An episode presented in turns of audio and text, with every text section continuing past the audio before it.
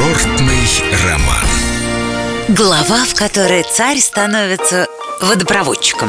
Одна из самых главных достопримечательностей Петергофа выглядит как э, множество разноцветных труб, проложенных в огромном тоннеле под землей. Старинная кладка, специальное освещение, обилие вентилей и глухой шум мощного потока. Это фантастическое петерговское водоснабжение, которое по праву называют уникальной инженерной находкой Петра Алексеевича, самодержца и на все руки мастера. Петр, освоивший среди прочего законы гидравлики, нашел у Ропшинских высот отличные подземные ключи, из которых можно было устроить просто прекрасный самотечный водовод до самого Петергофа. Благо, перепад высоты позволял. Никаких насосов, никаких сложностей. Ну, разве что копать от забора до заката в течение года. Но это мелочь, когда есть тысячи солдат Нарвского, Выборгского и других полков. Петр все рассчитал, немного подумал и решил, что это зело дивно, после чего забросил Северную Версалю в стрельне и заделался царственным водопроводчиком. Ровно год солдаты рыли, замеряли, долбили, укладывали трубы, и, наконец, 8 августа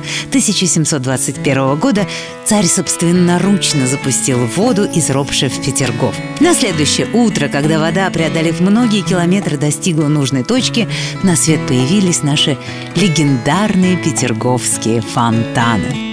Трубы, по которым текла вода, кстати, изначально представляли собой полые дубовые стволы. И проработал этот удивительный водопровод до царствования Елизаветы Петровны. Тогда дерево сменил чугун. Сейчас вода для фонтанов преодолевает в общей сложности 30 километров под землей безо всяких насосов, питая петерговское великолепие. И знающие люди говорят, что где-то 70% труб были созданы в 19 веке, 20 в 18 и лишь 10% труб датируется прошлым веком веком. Так что петровские рецепты работают до сих пор. С любовью к Петербургу. Эльдо радио.